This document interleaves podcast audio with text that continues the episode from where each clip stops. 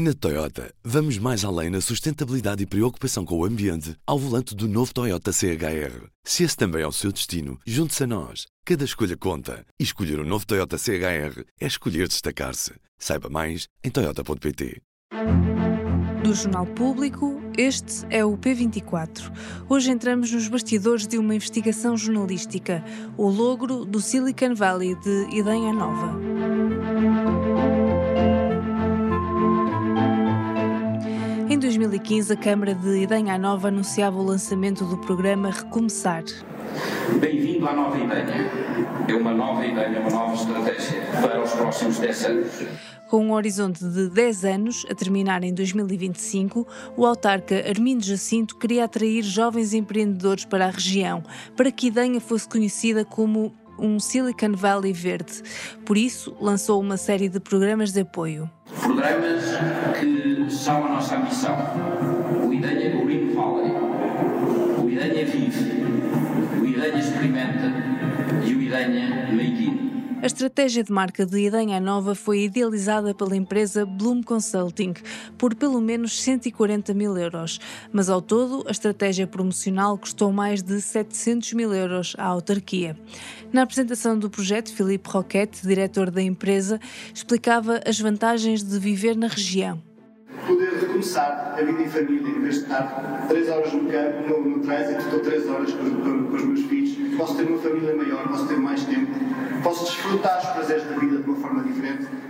Nos anos seguintes, a narrativa da Silicon Valley Verde do interior de Portugal não esmoreceu. A Câmara de Idanha garantiu que ali se instalaram dezenas de empresas. Só até 2018 seriam 55 novas empresas, que teriam criado 350 postos de trabalho. Os números contrastam com os do INE, que nesse período registram um acréscimo de apenas 19 pessoas empregadas no setor. Numa investigação que durou mais de dois anos, o jornalista José António Cerejo teve de envolver a Comissão de Acesso aos Documentos Administrativos, o Tribunal Administrativo e Fiscal de Castelo Branco e a entidade reguladora para a comunicação social para conseguir obter respostas da Câmara Municipal. A conclusão? Afinal, o Silicon Valley Verde não passou de uma ilusão, um sonho que nunca foi concretizado. Neste episódio, o jornalista de investigação José António Cerejo conta-nos os bastidores desta longa investigação.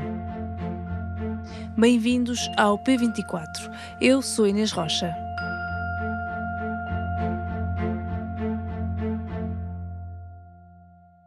A história desta investigação começa no início de 2020, no Couto da Várzea, uma herdade do Estado com mais de 550 hectares, cedida à Câmara de Idanha Nova em 2011, para facilitar o acesso à terra a quem não a tinha. E eu tive conhecimento, porque andava a fazer outros trabalhos relacionados com o Distrito de Castelo Branco, uh, e eu tive conhecimento uh, nessa altura, portanto no, no princípio de, de 2020, de que uma grande parcela dessa herdade tinha sido entregue a uma senhora que é médica anestesista reformada, já era nessa altura, uh, tinha 67 ou 66 anos.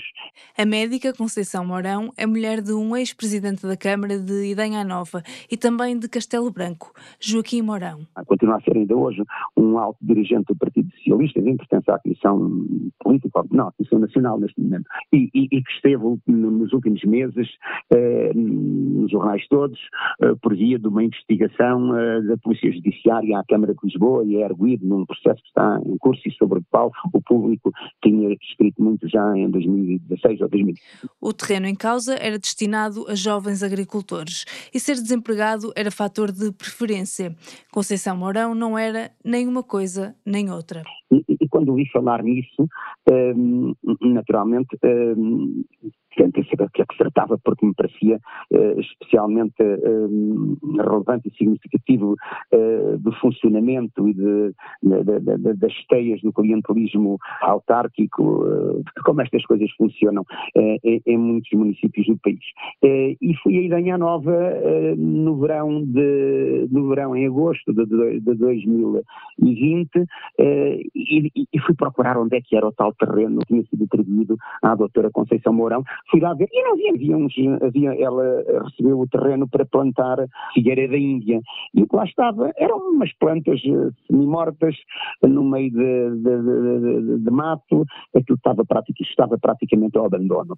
Não havia figos, portanto? Não, não havia figos, não havia figos, isto era verão, era uma altura em que os figos deviam estar à vista, não havia figos, uh, havia, digamos, uh, as figueiras tinham sido plantadas, até porque ela recebeu um subsídio, uh, julgo que já não me recordo, mas de uns 60 mil euros ou 70 mil euros para a plantação uh, dos figos, portanto ela teve que apresentar faturas, teve que fazer algo. Efetivamente foram plantadas umas figueiras, acho que umas figueiras da Índia, acho que não na totalidade do terreno, mas foram plantadas figueiras. Só que entretanto uh, aquilo necessitava de rega, necessitava de, uh, de podas, de, de tratamentos regulares, e ela nada disso fez. Bom, e a partir daí eu interessei no que é que se passa aqui, vou ver como é que foi, como é que foram distribuídas estas terras. A narrativa que se ouvia na comunicação social e nas fontes oficiais era de que a incubadora de empresas de base rural de Danha Nova era um enorme sucesso um sucesso a todos os títulos, uh, que tinha permitido a mais de 50 jovens agricultores, na sua maioria jovens agricultores, instalarem-se e dedicarem-se à agricultura, criar os seus postos de trabalho e, muita gente, muitos jornalistas venderam ao país durante estes anos todos estes programas de Zanha Nova como um sucesso absoluto e como realmente um exemplo a seguir pelo país. A realidade que eu constatei uh, uh, depois de ter começado a, a, a trabalhar neste assunto pelos motivos a que me referi antes, não tem nada a ver com isto, não tem nada a ver com isto. Acontece que ao longo deste tempo eu tentei, desde o princípio, obter da Câmara de Danha Nova eh, dados, eh, dados numéricos, eh, estudos, documentos, explicações. As primeiras perguntas que eu dirigi ao Presidente da Câmara de Danha Nova para fazer este trabalho têm data de agosto de, de, de 2020, portanto, logo após eu ter ido verificar o que é que era a plantação de figueiras da Índia da doutora Conceição Mourão. essas primeiras perguntas obtêm umas respostas completamente evasivas, completamente, as minhas perguntas já aí eram bastante concretas. É, eu continuo a fazer perguntas é, e começo a pedir documentos. E a Câmara deixa por isso simplesmente me responder. José António Cerejo não desiste. Uh, o que me leva, uh, julgo que ainda em 2020, a apresentar uma queixa à Comissão de Acesso aos Documentos Administrativos, porque a Câmara estava a recusar fornecer-me a lista, a lista nominal a que qualquer cidadão tem direito, não precisa ser jornalista, uh, a lista nominal das entidades que estão instaladas no Couto da Várzea. Bom, apresento uma queixa à Comissão de Acesso aos Documentos Administrativos que diz claramente que eu tenho direito a consultar esses documentos e que a Câmara me deve facultar esses documentos. Acontece que os parceiros da Comissão de Acesso aos Documentos Administrativos, por lei, não são vinculativos. Então, o jornalista, em conjunto com o Jornal Público, avança para o Tribunal. Pedimos ao Tribunal ao Tribunal Administrativo que intimasse a Câmara a facultar-me aqueles documentos. E dez dias depois o Tribunal estava a, a intimar a Câmara a, a fornecer-me os documentos. A Câmara, mais uma vez, não deu os documentos, apesar de intimada pela Câmara, uma reclamação ao Tribunal, dizendo que, aquilo, que a Câmara não tinha cumprido.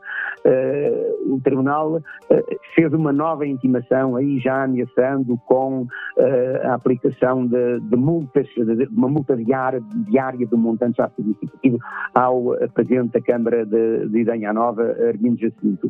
E o senhor continuou a não entregar os documentos. Foi preciso mais uma reclamação. É. O processo arrastou-se no Tribunal, mas o jornalista acabou por receber alguns documentos. E depois, hum, face aos documentos que eu recebi, verifiquei que existiam contradições entre uns e outros e fiz-lhe perguntas novamente sobre isto. Perguntas muito detalhadas, às quais ele não respondeu, e eu voltei a perguntar. Bom, isto foi-se arrastando o tempo. Então Cerejo deu mais um passo. Levou o caso à entidade reguladora da comunicação social a Câmara foi, foi confrontada pela entidade reguladora que essa eh, é levada mais a sério pelas entidades públicas. Aí eles vieram dizer que não tinham respondido às minhas perguntas porque não, não as percebiam. Não percebiam pelo menos parte das minhas perguntas, que obviamente todas elas eram claríssimas como a, como a água, as respostas que eles me enviavam, em muitos casos, contrariavam o, o, o conteúdo das atas, das deliberações, porque eles diziam-me a candidatura número tal foi aprovada uh, na, na, ata número, número X da Comissão de Avaliação. Eu ia verificar as atas e, e, e nesse dia nem sequer tinha havido uma qualquer reunião, ontem tinha havido uma reunião, mas aquele projeto número X nem sequer tinha sido discutido por aí fora. E, portanto, eu voltei a contactá-los mas Cerejo já não teve mais resposta da autarquia e fez nova queixa à ERC. E a ERC agora, eh, em, março, no princípio de março, eh, acabou por eh, encerrar o, o, o, processo da minha queixa, a ERC condena, condena sem, sem hesitações, condena, diz que tinha obrigação de me ter respondido e, e por aí fora, mas não há qualquer consequência, portanto. Não, não tem consequência nenhuma, porque é omissa quanto à sanção a aplicar, neste caso, a lei diz claramente que a denegação é, é, é, ilícita e, e constitui uma contraordenação, mas não diz qual é que é a sanção que se aplica. Apesar de não ter tido todas as respostas que queria, comparando os documentos da Câmara com números de outras fontes oficiais, José António Cerejo percebeu que a narrativa vendida pela autarquia nos últimos anos era uma mentira os números todos desmentem totalmente isso. Aliás, os próprios uh, documentos da Câmara e da, da, consultora que foi contratada para suportar toda esta estratégia contradizem-se. Os, os, números do investimento privado, os números de, dos postos de trabalho criados, tudo aquilo é por isso simplesmente ficção. E Danha Nova uh, é um sítio fantástico, as pessoas de Danha são pessoas fantásticas, uh, mas em Danha Nova à exceção uh, das pessoas que dependem da máquina camarária, uh, toda, a gente, toda a gente sabe e reconhece e diz aquilo não existe. Toda, todos aqueles projetos, aquilo é, é, só, digamos assim, que marketing. E, e nesse aspecto, uh, eles têm tido sucesso, eles têm conseguido vender a ideia como um, um, um, um sítio em, em, que, se verifica um, enorme dinamismo empresarial e, e, populacional com os jovens agricultores, com e tudo isso é efetivamente um logro. Uh, e foi a minha conclusão final, e foi, digamos assim, um, isso como vou intitular este trabalho como o, o logro do Silicon Valley de Danha Nova. E como é que lidas com esta ausência de respostas? Isto faz com que tu tenhas ainda mais curiosidade e vontade de fazer o trabalho ou a certa altura começa a cansar? Pois, enfim, eu, eu sou, neste momento, jornalista colaborador do público. Sou um jornalista uh, em, em, regime interno. Estou reformado, portanto, eu não estou na redação, eu não, não sou um trabalhador do quadro, do, do, dos quadros do jornal público. Por isso, permite-me fazer algumas destas coisas. Ou seja, permite-me andar este tempo todo. Porque se eu estivesse numa redação, era muito difícil ter um trabalho como este na redação de um jornal. É muito complicado porque há muita coisa para fazer fazer. E, e a atualidade absorve as pessoas. Portanto, eu permiti-me uh, demorar todo este tempo, porque não, porque não estava no, no, numa redação, porque estou reformado, uh, e, porque e porque efetivamente, como tu dizias, uh, a ausência de respostas e a, a, a teimosia, a teimosia teimosia, que não, não é uma teimosia, lá traz as razões do autarca em não me responder, aguçava realmente a minha curiosidade e reforçava a minha ideia de que havia coisas para esconder. E como eu tinha tempo tinha tempo e disponibilidade para perceber o que é que se estava a esconder, pude continuar, pude continuar, mas é evidente, uh, esta estratégia de não responder sistematicamente uh, normalmente tem efeito, tem, tem um efeito favorável a quem se recusa a responder, porque os jornalistas realmente uh, acabam por se cansar e têm outras coisas para fazer. Este caso é de Idanha Nova, mas há muitas outras situações semelhantes. Eh, nós estamos sistematicamente a, a, a comprar eh, gato por lebre. Nós, jornalistas e, e cidadãos. Uh, vão fazer, não sei, e depois o que é que fizeram? E eu podia, eu podia enumerar pelo menos meia dúzia assim à partida de, de, de, de casos dessa natureza, que foram sempre anunciados como coisas coisas fantásticas, coisas fabulosas, revoluções, que é um termo que, que é muito utilizado. Vai haver uma revolução aqui no Conselho. E depois vai-se ver, meia dúzia de anos depois, e não houve absolutamente nada. E acho que compete aos listas uh, estarem a, atentos a estas coisas e segui-las. Certo. Cerejo, muito obrigada e espero que continues a ter uma reforma sempre produtiva em termos jornalísticos. Obrigado.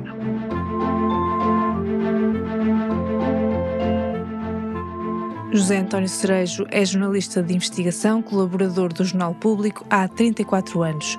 Os sons que ouviram neste episódio são da Câmara de Idanha Nova. A edição foi feita por mim, Inês Rocha. A música do genérico é da Ana Marcos Maia. Tenham um bom dia e até amanhã.